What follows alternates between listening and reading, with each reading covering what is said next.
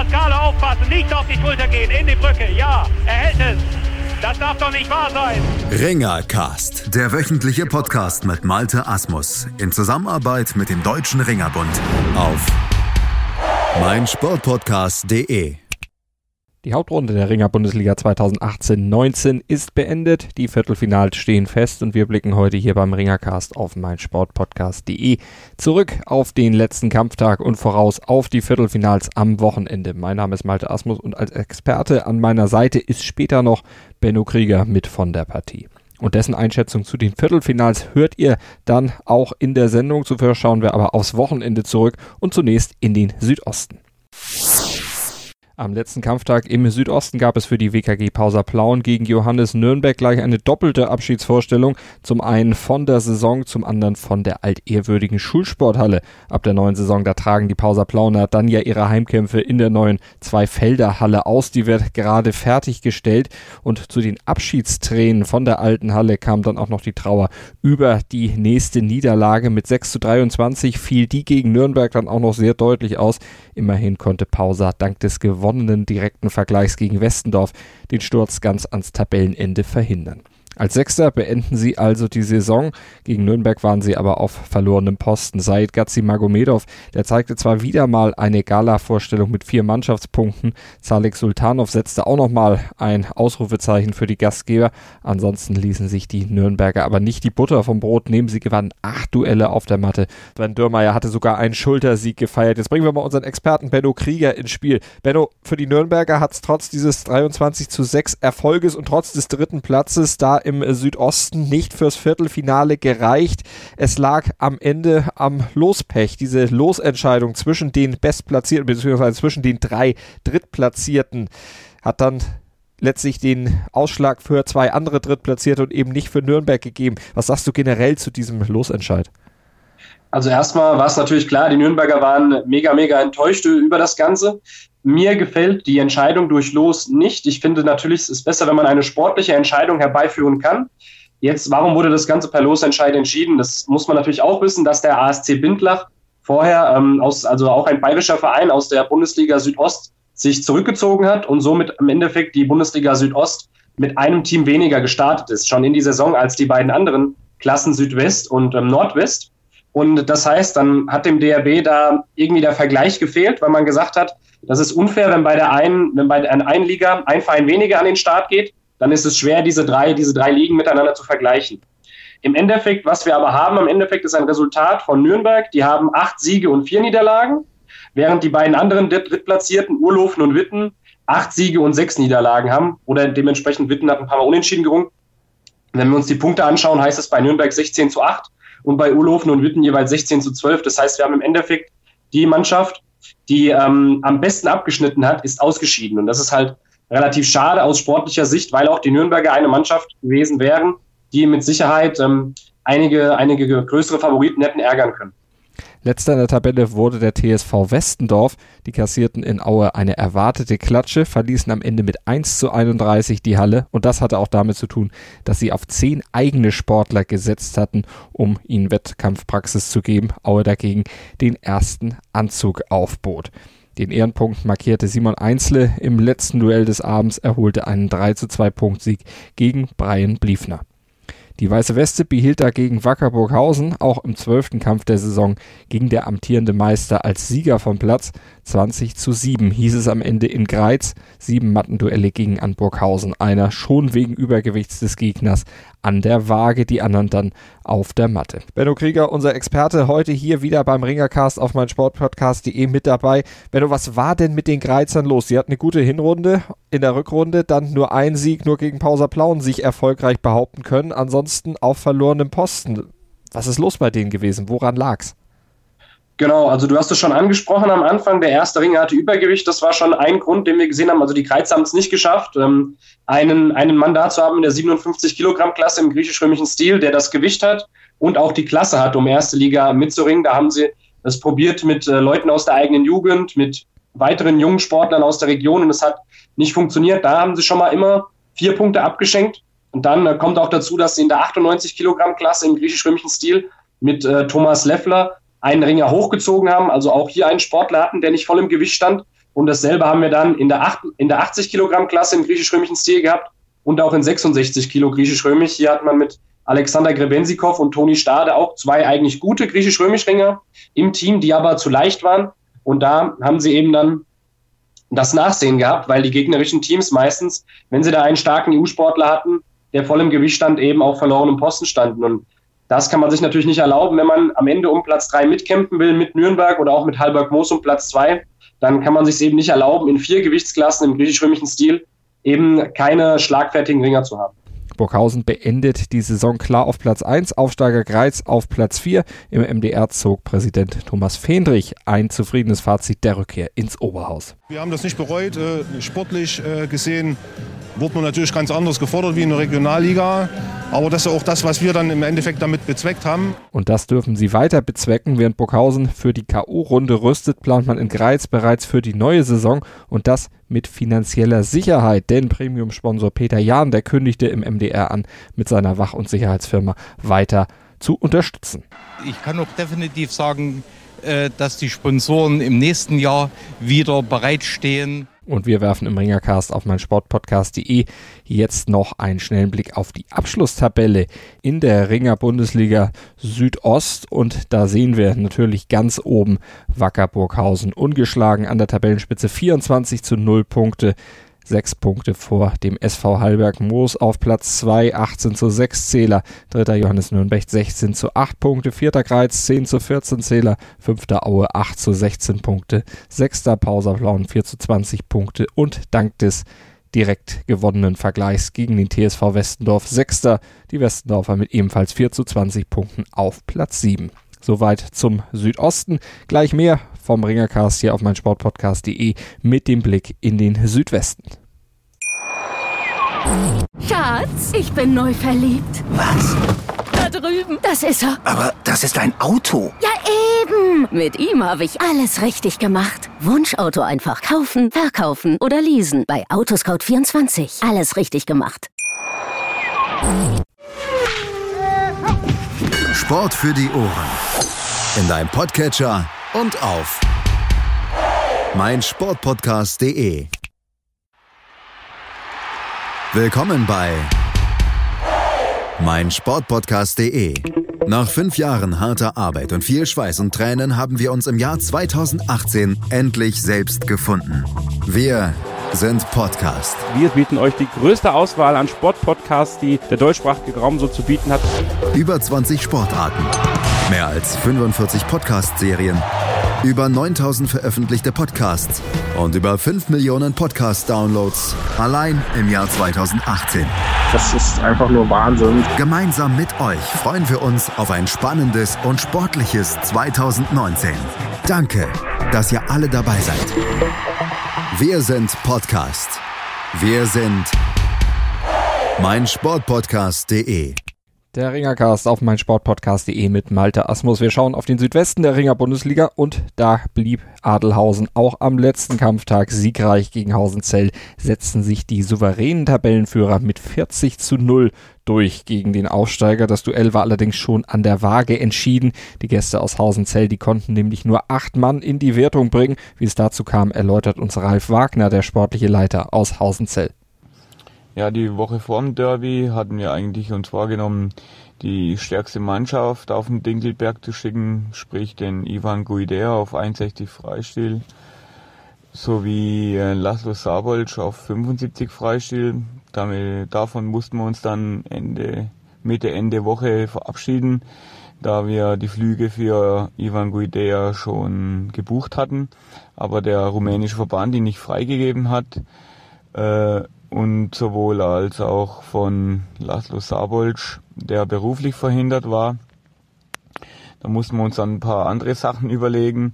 Wir mussten schon Florian Trifan, der eigentlich für die zweite eingeplant war, die an diesem Samstag auch das Finale um die Meisterschaft in der Bezirksliga hatte. Den mussten wir dort abziehen. Der kam direkt von der Waage in Tegernau. Mussten wir den auf den Berg fahren leider aber mit Übergewicht, da ich sonst keinen adäquaten 61 äh, Ringer hatte, beziehungsweise einen äh, Jugendringer nicht da reinstellen wollte. Auf 160 Freistil haben wir ja auch einen Verletzten, den Chindoan Rares, der sich in der Saison schwer am Ellenbogen verletzt hat. Da ist man sich noch nicht mal sicher, ob er überhaupt seine Karriere weiterführen kann. Am Samstagmorgen hat mir dann der Oliver Hassler angerufen, dass er mit Fieber im Bett liegt. Dann wurde es natürlich richtig kompliziert. Da mussten wir unseren 80 Kilo Freistiler Stefan Hauschel ins 98 griechisch hochziehen. Auch nicht die optimalste Lösung. Ja, und dann standen wir da mit neun Mann und dem 61 Freistiler zu schwer. Und zwar das nie irgendwie im Sinn, dass wir hier irgendwie respektlos gegenüber den Zuschauern oder dem Verein Tusa Adelhausen erscheinen wollen. Das war einfach nur Verletzungspech und krankheitsbedingte Ausfälle. Das wollten wir so nicht, ließ sich aber wirklich leider nicht vermeiden. An dieser Stelle Entschuldigung an alle Zuschauer, die dafür Eintritt bezahlt haben. Sie haben ja doch äh, trotzdem noch den ein oder anderen Spitzenkampf gesehen. Den äh, Florian Neumeier gegen den Roland Schwarz im 80 äh, Griechisch. Es war doch nochmal ein Topkampf. Oder den Virgil Monteano gegen den äh, Berki von Tusadelhausen, der Berki dann knapp gewinnen konnte. Aber ja, wir wünschen dem Tusadelhausen im Viertelfinale gegen den Kaiser Witten alles Gute und bis dahin. Das Tabellenbild im Südwesten wurde durch das Ergebnis ja ohnehin nicht beeinträchtigt. Adelhausen war der Spitzenplatz ja nicht mehr zu nehmen gewesen und Hausenzell hatte den Ligaerhalt ohnehin schon in der Tasche gehabt. Auch Köllerbach war ja bereits für das Viertelfinale qualifiziert, trat dann zum Derby gegen Hüttigweiler an, verlor aber mit 17 zu 19 und schon zur Pause, da hatten die Köllerbacher mit 7 zu 12 zurückgelegen. Benno Krieger, unser Experte heute hier beim Ringercast mit dabei. Benno, was war los mit den Köllerbachern? Hat man sich da schon geschont? Ist man da schon mit Gedanken im Viertelfinale gewesen? Hat gedacht, na kommt das Derby, das lassen wir den anderen mal? Schonen, ja, also was man auf jeden Fall sagen kann, ist, dass Steven Ecker in der 57 Kilogramm Klasse im griechisch-römischen Stil zum ersten Mal kein Gewicht gemacht hat. Das ist natürlich ein bisschen schade, wenn man von vorne weg schon mal mit Übergewicht einen Kampf von vorne weg schon mal herschenkt.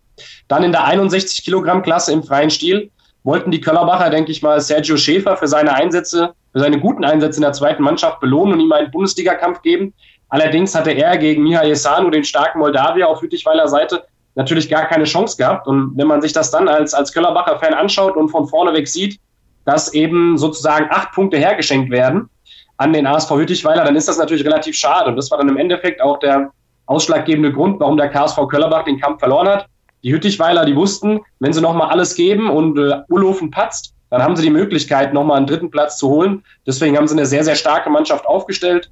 Und gerade die drei Moldawier, Isanu, Bradu und Balauer, haben überzeugt und haben insgesamt zwölf Punkte geholt für das Team. Und Balauer, der hatte ja auch einen Kampf dann gegen Istvan Vereb gewonnen, wo er eigentlich zunächst schon auf verlorenem Posten lag, am Ende dann aber doch noch mit 16 zu 6 die Oberhand behielt. Istvan Vereb ja eigentlich eine Bank für Köllerbach immer gewesen. Jetzt mit diesem Leistungseinbruch, das äh, lässt jetzt für Köllerbach nicht unbedingt hoffen fürs Viertelfinale. Das ist dann schon so ein kleiner Schlag ins Kontor. Was war mit ihm los? Genau, also du sprichst es an. 6 zu 1 hat Istvan Vedip geführt bis dreieinhalb Minuten ähm, vor Schluss und dann hat äh, Balauer eben aufgedreht und nochmal sehr, sehr viel gezeigt. Ja, ich äh, kann es dir auch nicht wirklich aus der Ferne nicht sagen. Fakt ist, dass Istvan Vedip nicht so stark gerungen hat. Gegen Adelhausen, gegen Georg Hart hat er zwar noch 2 zu 0 gewonnen, aber wenn er jetzt im Viertelfinale gegen Burghausen eingesetzt wird und dann nochmal so eine Leistung abliefert, dann ist das für Köllerbach natürlich schon schmerzhaft. man muss natürlich auch sehen, Istvan Veleb, der braucht als EU-Ausländer acht Punkte, weil er auch schon bei Europa- und Weltmeisterschaften erfolgreich war. Und das ist natürlich dann eine relativ hohe Punktzahl, die Köllerbach da einsetzt. Und wenn der die Kämpfe so, so herschenkt am Ende und vor allem in der, in der zweiten Rundenhälfte dann so schwach ringt wie hier gegen Balaue, dann muss, kann sich Köllerbach überlegen, ob sie ihn da überhaupt einsetzen wollen. Mhm. Also sowas darf natürlich dann nicht nochmal wieder passieren. Trainer Thomas Geit kommentierte im saarländischen Rundfunk trotzdem positiv gestimmt. Eine Niederlage tut äh, immer weh, aber äh, wir waren qualifiziert für die Runde. Äh, Hüdischweiler hat die Gunst der Stunde genutzt, denke ich, mit einem Sieg. Äh, leider hat Urlaub nicht mitgespielt, sonst wären sie noch auf Platz 3 vorgerückt. Olofsen behielt nämlich gegen Freiburg mit 19 zu 11 die Oberhand und gab den dritten Tabellenplatz nicht mehr ab. Hürtigweiler blieb somit nur Platz 4, aber mit dem sind die Saarländer auch zufrieden, machte Trainer Christoph Gall im saarländischen Rundfunk klar. Der vierte Platz äh, ist der Erfolg vom letzten Jahr bestätigt. Äh, in dieser Konstellation mit diesen Mannschaften vielleicht sogar noch höher zu werten nebenbei erwähnt, unsere zweite Mannschaft ist heute Meister der Oberliga geworden. Von daher bin ich ein rundum glücklicher Trainer. Dann gucken wir noch mal etwas genauer auf den Sieg der Urloffener gegen Freiburg. Am Ende ging es ja mit 19 zu 11 für Urloffen aus. Der Trainer sagte hinterher, eine geschlossene Mannschaftsleistung war entscheidend. Benno Krieger, unser Experte bei uns heute hier beim Ringercast. Benno, wie hast du es gesehen? Was hat aus deiner Sicht den Ausschlag gegeben? War es nur die geschlossene Mannschaftsleistung oder kannst du auch noch jemanden rausheben? Also wenn ich einen Ringer rausheben müsste beim ASV Urlaufen, dann wäre das mit Sicherheit Van Clovelle Meyer, der mit seinen 20 Jahren schon eine sehr, sehr starke Saison ringt.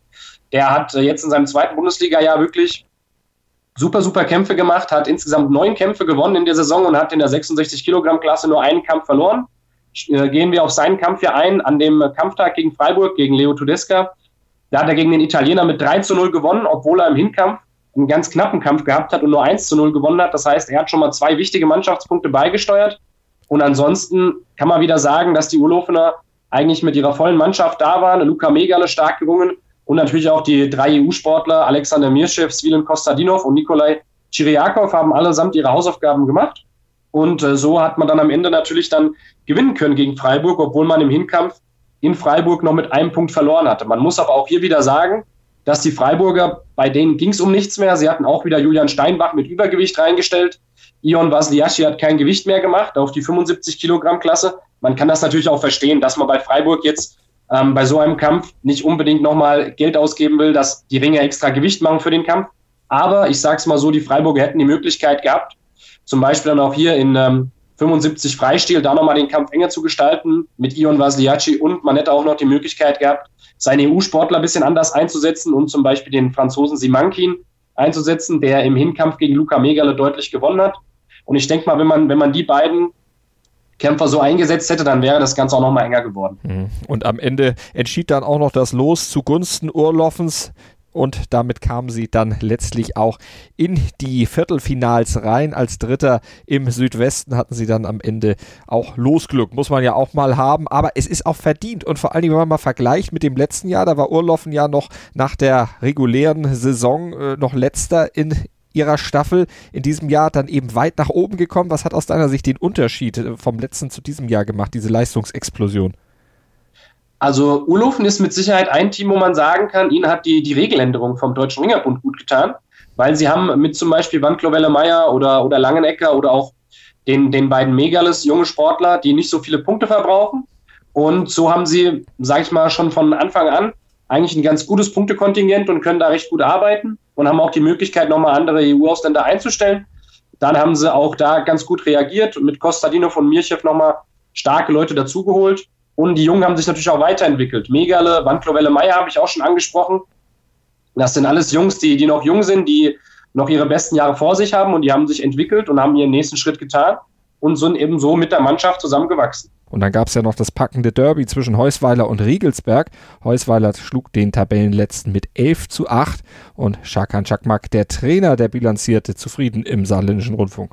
Da wäre das ein ganz enges Ding für die Zuschauer, Gold wert für Trainer, Fürs Herz nicht so gut, aber ich glaube auch sauber zum Schluss. Und wir gucken noch auf die Tabelle im Südwesten und sehen TuS Adelhausen 28 zu 0 Punkte nach 14 Kämpfen ganz vorne. Köllerbach folgt mit 22 zu 6 Zählern. Dritter ist Urloffen mit 16 zu 12 Punkten. Und vierter Hürtigweiler 15 zu 13 Punkte. Dahinter klafft eine kleine Lücke auf den Tabellenfünften. Heusweiler steht dort nämlich mit 10 zu 18 Punkten. Besser als Freiburg. Die Heusweiler hatten nämlich das direkte Duell gegen Freiburg gewonnen. Siebter Hausenzell und Achter der KV Riegelsberg. 2 zu 26 Punkte. Hausenzell kam auf 9 zu 19 Punkte nach dieser Saison. 100% Sport. Jederzeit auf Abruf. Auf meinsportpodcast.de Sportplatz mit Malta Asmus und Andreas Thies. Täglich neue Podcasts aus der Welt des Sports. Von Airhockey bis Zehnkampf. Berichterstattungen, Interviews und Fakten. Sportplatz auf meinsportpodcast.de Und last but not least kommen wir beim Ringercast zum Nordwesten. Die Red Devils Heilbronn haben sich dort durchgesetzt, sich als Tabellenerster für das Viertelfinale qualifiziert. 18 zu 13 hieß es knapp am letzten Kampftag, am Ende beim SC Klein Ostheim. Markus Mackermuhl aus dem Trainerteam der Red Devils im Interview mit Ralf Schelinski zum Kampf. Kopf aus der Schlinge gezogen nochmal, oder? Ja, ich war jetzt ja äh, teilweise ein bisschen distanziert von der ganzen Sache, bin heute aber gern nach Klein-Ostheim gekommen, weil ich wusste, dass es nochmal ein richtig genialer Kampf wird, weil Klein-Ostheim einfach auch die ganze äh, Runde eigentlich äh, Top-Leistung abgegeben hat und äh, deshalb war mir es wichtig, hier dabei zu sein. Und dann war es am Anfang relativ turbulent auch mit, äh, ja, mit der Mannschaft, weil doch das eine oder das andere uns noch ein bisschen das Leben schwer gemacht hat. Aber das zeigt einfach jetzt wieder, äh, was in der Mannschaft steckt. Die hat zusammengefunden, wir haben unter die richtigen Worte gefunden für die Mannschaft und die hat ein Herz gefasst und äh, tatsächlich den Kopf aus der Schlinge gezogen. Ich meine, man braucht nicht kommentieren, was dann ähm, abgegangen ist in dem Kampf mit dem Frankie Stäbler. Wenn jemand 12-0 hinterliegt mit einem Armeinschluss beim Durchdreher, und er hat eigentlich noch Kampf und könnte fast weitermachen, dann wäre der Kampf aus, dann verlieren wir das Ding und dann äh, legt er noch mal so los. Das ist einfach uferlos und ich glaube, die ganze Mannschaft hat es auch noch einmal mitgenommen. Die ist be belohnt worden für das, was jetzt ähm, von der 57 Kilo Klasse angegangen ist. Es war einfach eine mega geile Sache. Kompliment an die Mannschaft und vor allem mal wieder an den Comeback King und Herrn der Ringer Frank Stäbler nach 0 zu 12 noch 17 zu 14 zu gewinnen mit dem Rücken zur Wand. Wirklich erste Klasse und seine Kämpferqualitäten werden natürlich dann auch für die Red Devils in der KO-Runde ein wichtiges Faustpfand.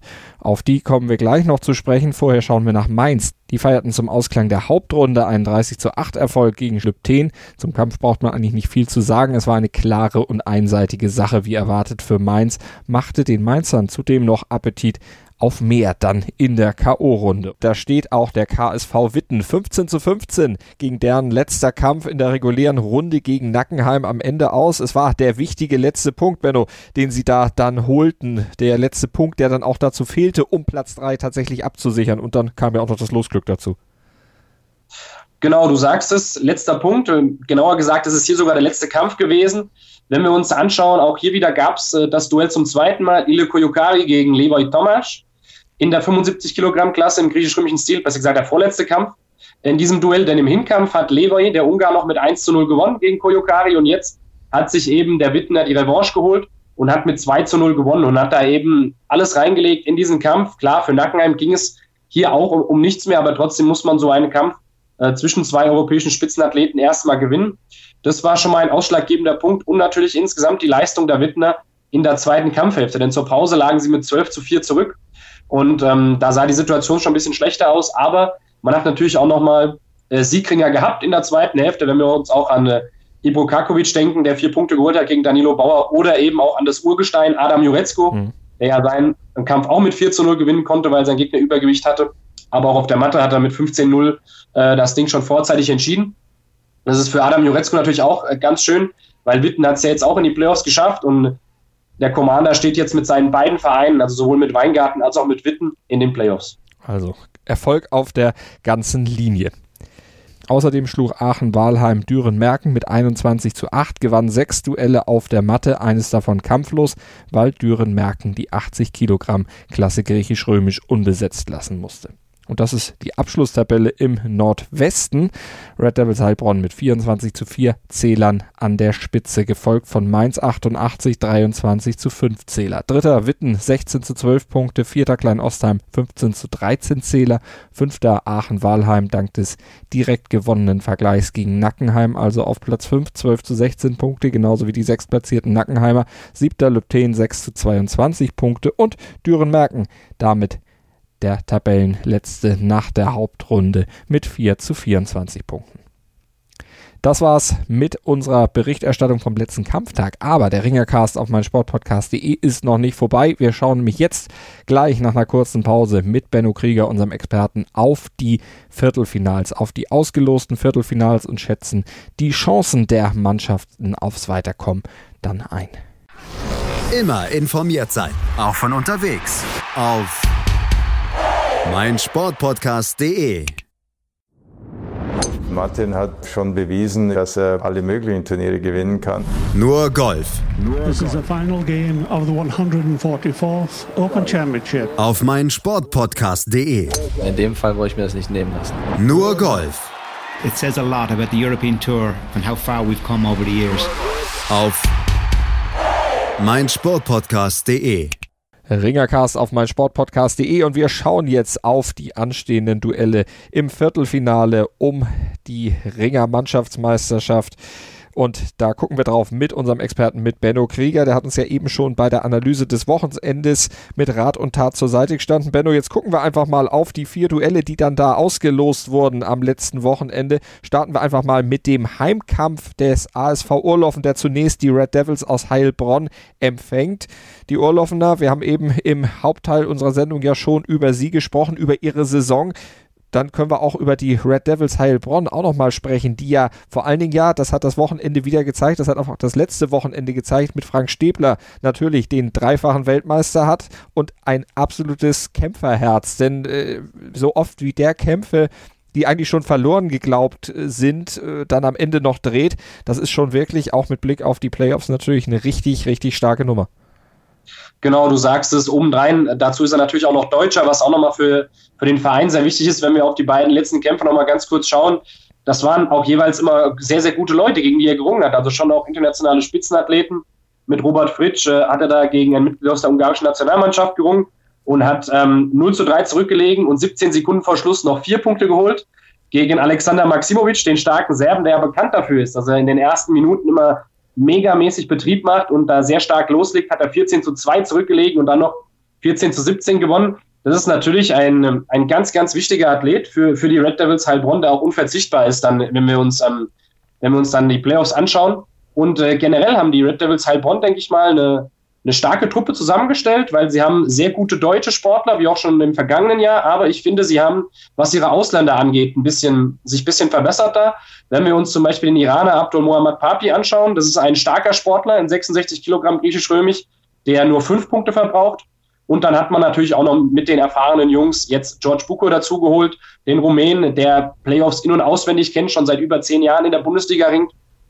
Und auch äh, Taimoras Friev und Livan Metreveli und Recep Topal, da hat man erfahrene Sportler, auch ähm, erfahrene EU-Sportler dabei und äh, nicht zuletzt auch ein ganz wichtiger ähm, Baustein ist Oleg Mozalin im mhm. Team der Red Devils Heilbronn, denn der ist ja als Grieche jetzt das sechste Jahr in Deutschland und das heißt, er zählt nicht mehr als Ausländer, sondern hat sozusagen den, den Deutschstatus und kostet so die Red Devils Heilbronn nur einen Punkt. Und das ist auch ein ganz, ganz wichtiger Baustein, der den Red Devils Heilbronn sicherlich auch helfen wird in den Playoffs. Und der ihnen dann entsprechend auch Selbstvertrauen natürlich verleiht, um in die Playoffs zu gehen. André Puschkas, der Trainer, der hat das auch sehr selbstbewusst formuliert, was man jetzt äh, vom Duell gegen Urloffen zu erwarten hat. Also Urloffen aus Gegner finde ich ganz okay und das ist durchaus möglich, dass wir gegen Urloffen souverän gewinnen können und ins Halbfinale ringen dürfen. Wie gesagt, den Gegner darf man nie unterschätzen, aber so im Vorfeld sage ich so, dass eigentlich es ist absolut möglich, dass wir im Halbfinale reinkommen. Und Halbfinale dann gegen Mainz? Und Halbfinale voraussichtlich gegen Mainz. Und da ist, wie gesagt, ist alles offen. Und da wir werden nochmal beweisen müssen, dass wir doch die Stärksten sind. Also da plant man schon relativ weit voraus bei den Red Devils Heilbronn. Äh, Benno, aus deiner Sicht der Optimismus äh, jetzt vor dem Kampf gegen Urloffen entsprechend gerechtfertigt? Ja, es ist schon eine realistische Sichtweise. Wenn wir sehen, trifft hier, wie gesagt, der, der Erste aus dem Nordwesten auf den Dritten im, im Südwesten. Und wenn wir eigentlich eine Mannschaft haben, die Erster geworden ist, gegen eine Mannschaft, die Dritter geworden ist, da ist das Leistungsgefälle schon, schon relativ hoch. Also ich äh, sehe das da schon als realistisch an, dass die Red Devils da natürlich ähm, sich als Favorit sehen. Man darf es nicht, äh, nicht zu überheblich angehen. Man muss natürlich auch erstmal kämpfen.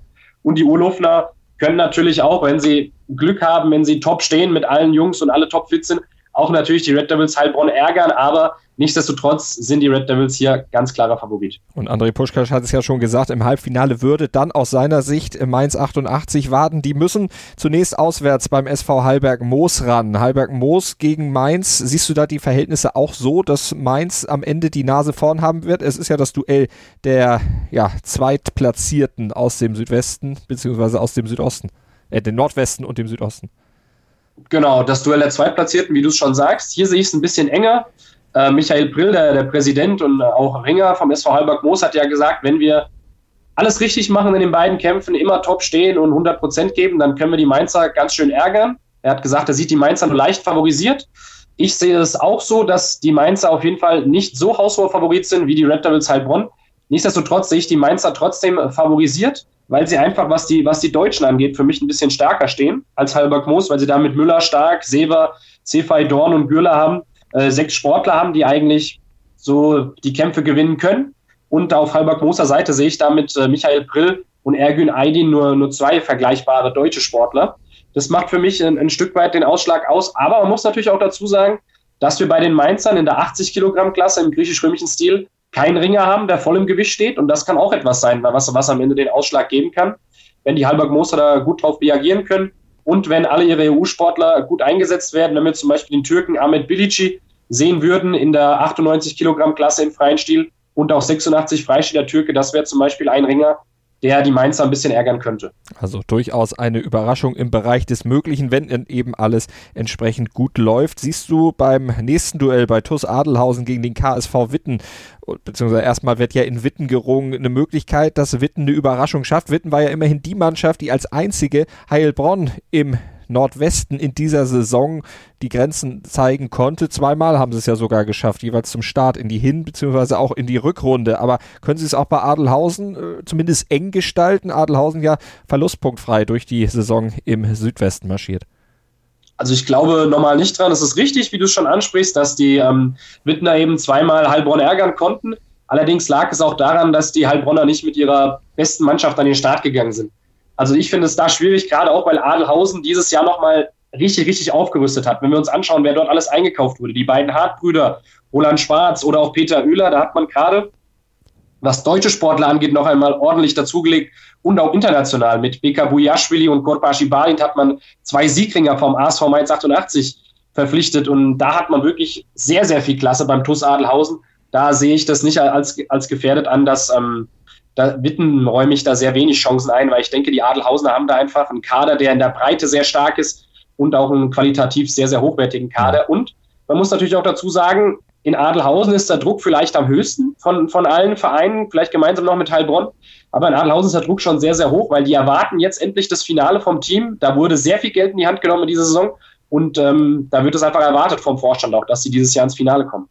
Aber ins Finale wollen natürlich auch die letztjährigen Finalisten Wackerburghausen und der KSV Köllerbach, nämlich die treffen jetzt schon im Viertelfinale aufeinander. Wackerburghausen ja auch ohne Niederlage durch die Saison marschiert im Südosten, also weiße Weste behalten. Bei Köllerbach dagegen, da lief es in dieser Saison nicht so gut. Also die Vorjahresfinalisten, da waren sie vielleicht noch fast auf Augenhöhe. In dieser Saison sieht das ein bisschen anders aus. Köllerbach für dich der Underdog? Schon, ja. Natürlich ähm, reden wir hier nicht von, von so klaren Verhältnissen wie bei, wie bei Witten gegen Adelhausen, gerade weil wir auch wissen, ähm, dass der KSV Köllerbach auch Comeback-Qualitäten hat. Wir haben das ja schon sehr oft gesehen, dass die Köllerbacher in der Endrunde einen Hinkampf verlieren und dann im Rückkampf sehr stark zurückkommen und äh, überraschenderweise dann noch mit einem Schultersieg oder mit einer geschlossenen starken Mannschaftsleistung noch einmal die Gegner ärgern können. Aber ich sehe die Burghausener hier auch schon favorisiert. Bei Köllerbach ist es auch einfach so, Heiki Nabi hat gar nicht gerungen. Einer, der über Jahre hinweg Leistungsträger war in der 130 Kilogramm Klasse im griechisch-römischen Stil. So einer fehlt natürlich. Sein Ersatzmann Stanislav Kanev hat wiederum in der 98 Kilogramm Klasse im griechisch-römischen Stil nicht gerungen. Und da haben wir eben schon zwei Gewichtsklassen ausgemacht, einem Hinkampf, einem Rückkampf, wo es beim KSV Köllerbach einfach fehlt. Und das sind Sachen, die man sich gegen ein Team wie Burghausen eigentlich äh, schwer erlauben kann nur. Hinzu kommt natürlich auch, dass man im 61 Kilogramm im griechisch-römischen Stil mit, oft mit Valentin Seimetz gerungen hat, der eigentlich ein Freispieler ist. Das heißt, da ist man auch nicht optimal besetzt. Da muss Köllerbach, also bei Köllerbach muss man auf jeden Fall, einige Sportler müssen abkochen. Da muss die Mannschaft top stehen und da müssen einige Sportler auch über sich hinauswachsen, dass man da gegen äh, Wacker Burghausen etwas ausrichten kann, weil Burghausen ist für mich eine unglaublich kompakte Mannschaft, die, die alle Leistungsträger gehalten haben, sind ja vergangenes Jahr Meister geworden, haben alle starken Sportler gehalten und haben ihren Kader punktuell sehr, sehr klug verstärkt. Wenn man sich das anschaut, zum Beispiel mit Fabian Schmidt oder mit Johann Steinfort hat man deutsche Sportler verpflichtet, die relativ wenig Punkte kosten. Und auch bei den ausländischen Sportlern hat man nachgerüstet. Mit äh, Genghis Khan Erdogan hat man da den ähm, Russen mit türkischem Pass verpflichtet, der auch nur fünf Punkte kostet. Und das waren meiner Meinung nach auch Schachzüge, die den Burghausen dann helfen können und die sie auch zu eigentlich ähm, dem klaren Favoriten oder auch auf jeden Fall zu den Mitfavoriten machen. um, den, um die deutsche Meisterschaft in diesem Jahr. Und weitere ja, Standortbestimmungen werden wir dann am Wochenende sehen können, wenn es dann nämlich zu den Hinkämpfen im Viertelfinale geht in der Ringer Bundesliga. Wir sind gespannt drauf, wie es ausgehen wird, wer in den vier Viertelfinals dann zunächst mal zumindest die Hinkämpfe für sich entscheiden wird und sich eine gute Ausgangsposition dann erarbeitet für die Rückkämpfe eine Woche später. Wir werden natürlich darüber berichten hier beim Ringercast auf meinsportpodcast.de. Freuen uns sehr auf die K.O.-Entscheidung jetzt in der deutschen Mannschaftsmeisterschaft und bleiben selbstverständlich dran am Thema. Ihr abonniert weiter die Feeds eifrig von meinsportpodcast.de, natürlich den Ringercast an erster Stelle, aber wir haben ja noch viele weitere Sportarten, in die ihr auf jeden Fall vielleicht auch mal über die freien Weihnachtstage reinhören solltet. Tolle Sendung bei uns im Programm und das Angebot, das wächst ja täglich. Klickt euch einfach mal durch unsere Webseite meinsportpodcast.de oder schaut in unsere iTunes-Feeds rein. Die könnt ihr ja mit jedem Podcatcher, den ihr präferiert, ganz einfach abrufen. Ich sage vielen Dank fürs Zuhören. Ich sage natürlich auch vielen Dank an dich, Benno, für deine tatkräftige Unterstützung heute hier wieder in der Sendung beim Ringercast. Gerne. Aufpassen, Pascale, aufpassen, nicht auf die Schulter gehen, in die Brücke, ja, er hält es. Das darf doch nicht wahr sein. Ringercast, der wöchentliche Podcast mit Malte Asmus in Zusammenarbeit mit dem Deutschen Ringerbund auf meinsportpodcast.de. Hallo, hier ist Benny Hövedes. Hallo liebe Hörer, mein Name ist Yannick Lebherz. Ich bin Schwimmer der deutschen Nationalmannschaft. I'm David Coulthard. Die Profis am Mikrofon, immer und überall auf meinsportpodcast.de. Schatz, ich bin neu verliebt. Was? Drüben. Das ist er. Aber das ist ein Auto. Ja, eben. Mit ihm habe ich alles richtig gemacht. Wunschauto einfach kaufen, verkaufen oder leasen. Bei Autoscout24. Alles richtig gemacht.